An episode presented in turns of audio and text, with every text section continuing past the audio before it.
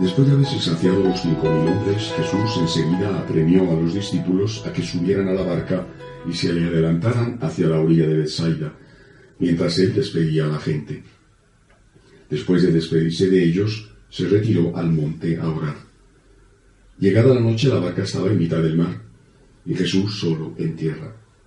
Viéndolos fatigados de remar porque tenían viento contrario, a eso de la cuarta vigilia de la madrugada, fue hacia ellos andando sobre el mar e hizo ademán de pasar de largo. Ellos, viéndolo andar sobre el mar, pensaron que era un fantasma y dieron un grito, porque todos lo vieron y se asustaron. Pero él habló enseguida con ellos y les dijo, Ánimo, soy yo, no tengáis miedo. Entró en la barca con ellos y amainó el viento. Ellos estaban en el colmo del estupor, pues no habían comprendido lo de los panes, porque tenían la mente embotada. Palabra del Señor. Gloria a ti, Señor Jesús.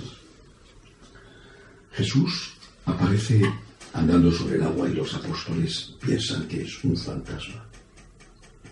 No le reconocen, pero cuando le reconocen se dan cuenta de que es un gran milagro y entonces, eh, dice el Evangelio, estaban en el colmo del estupor, pues no habían comprendido lo de los panes porque tenían la mente botada, no se habían dado cuenta de la grandeza que representaba el milagro de la multiplicación de los panes y los peces. Es decir, si alguien hacía esos milagros, evidente Dios estaba con él.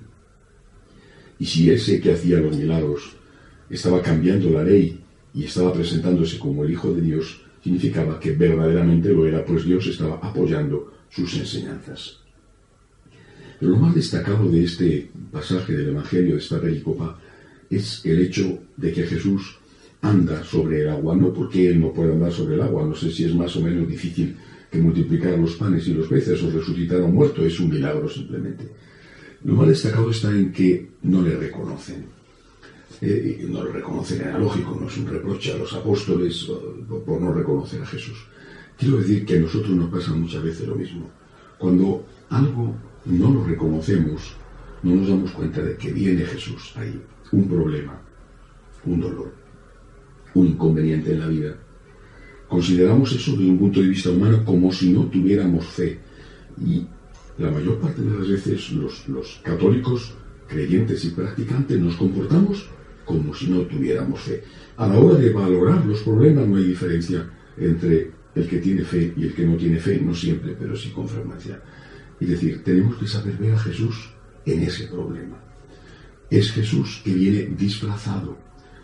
Viene disfrazado de problema, pero el que está detrás, debajo del disfraz, es Jesús.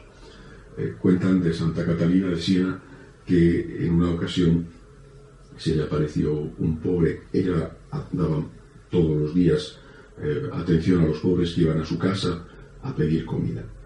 Eh, con frecuencia iba también a servirlos a sus humildes casas, por ejemplo, los que estaban enfermos.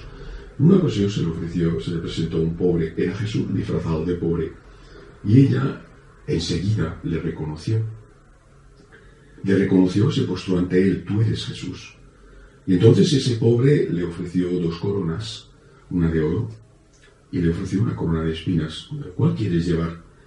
Ella dijo inmediatamente, ¿cuál has llevado tú, la de espinas? Yo quiero la de espinas, no la de oro. ¿Cómo voy a llevar una corona de oro si la tuya de espinas? Es decir, los santos han tenido esta visión sobrenatural. Detrás del problema, detrás de la máscara, detrás del disfraz, detrás de eso que vemos como una desgracia, está Jesús. Tienes que abrazar a Jesús. Y tienes que abrazar la corona de espinas que él llevó. Si no hacemos esto, no somos creyentes. Al final, repito, nos comportamos en la vida real, cuando vienen los problemas, como si fuéramos paganos. No digo que esto sea fácil. Tenemos que pedirle a Dios la gracia para verle y descubrirle a través de la máscara del disfraz de los problemas. tenemos que pedirle la fuerza también para abrazarle, para elegir la corona de espinas en lugar de elegir la corona de oro. A la hora de elegir la corona de oro, siempre habrá muchos que aspiren a ella, a la hora de elegir la corona de espina ya sabemos que estuvo Jesús y estuvieron muy poquitos al lado de él en la cruz. Que así sea. De pie, por favor.